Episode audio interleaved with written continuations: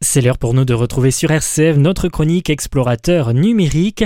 Aujourd'hui, on va parler du cloud, un nouveau mot qui s'insère à présent dans notre vocabulaire quotidien et qui change notre façon d'utiliser l'informatique. Et c'est Olivier Pavie qui est consultant, auteur et journaliste dans les nouvelles technologies qui va vous proposer d'en découvrir un petit peu plus. Bonjour Olivier. Bonjour Roland. Alors le cloud, tout le monde en parle, mais auriez-vous une définition relativement, et je souligne le mot relativement simple? Alors, le cloud, ça sert à doper son informatique personnelle et professionnelle avec des outils économiques, évolutifs et performants dans un environnement sécurisé au niveau que l'on souhaite. Alors, vu comme ça, ça paraît pas très simple. Alors, disons que le, cloud, d'abord, ça s'écrit C-L OUD, c'est un mot anglais qui signifie nuage. La traduction euh, n'aide pas à grand chose en termes de compréhension, donc euh, mieux vaut garder le mot cloud en mémoire, ça sera plus simple. Alors, ce qu'il faut comprendre, c'est que ça correspond à une nouvelle manière de penser l'informatique et les services informatiques. Et c'est pas une mode, c'est réellement une révolution pour l'entreprise et le particulier. C'est un peu comme euh, ce qu'apporte le smartphone par rapport à un bon vieux téléphone filaire des années 80. Et d'ailleurs, le smartphone est un des premiers équipements, comme la tablette ou l'ordinateur, qui se sert le mieux du cloud.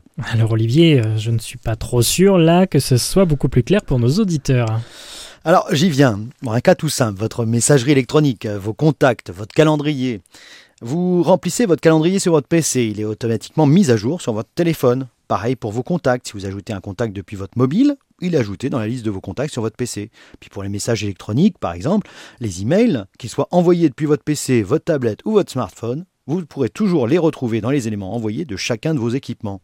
Mais qu'est-ce qui va différencier l'usage que l'on a chez les particuliers et celui qui est besoin dans les entreprises?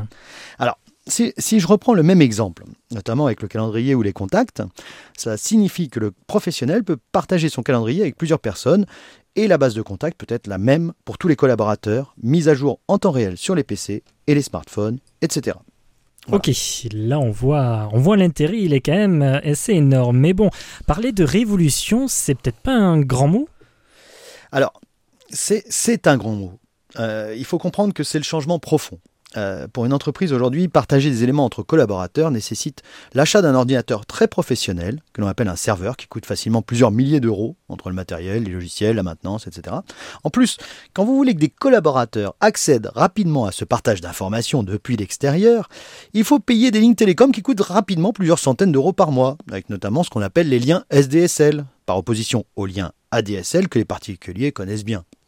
Alors, toute l'astuce du cloud, en fait, c'est de proposer des serveurs, que l'on appelle des serveurs virtuels, qui sont stockés dans des centres serveurs qui sont énormes, qui hébergent des dizaines de milliers d'ordinateurs réels. Alors, ces centres serveurs sont connectés à Internet et c'est comme ça qu'on peut les utiliser, enfin qu'on peut utiliser les services comme le partage de calendrier depuis n'importe où, avec n'importe quel appareil et avec en revanche des personnes bien identifiées.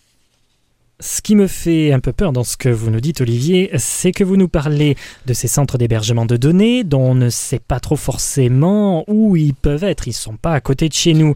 Euh, ce n'est pas comme un coffre-fort qu'on le cache dans notre chambre et où on garde la clé sur soi. Alors comment se passe la sécurité de nos données? Alors, excellente réflexion, Roland. Il y, a, cloud et cloud. Il y a des services comme les réseaux sociaux, qui sont Facebook ou les services de Google comme Gmail ou d'autres qui utilisent le cloud.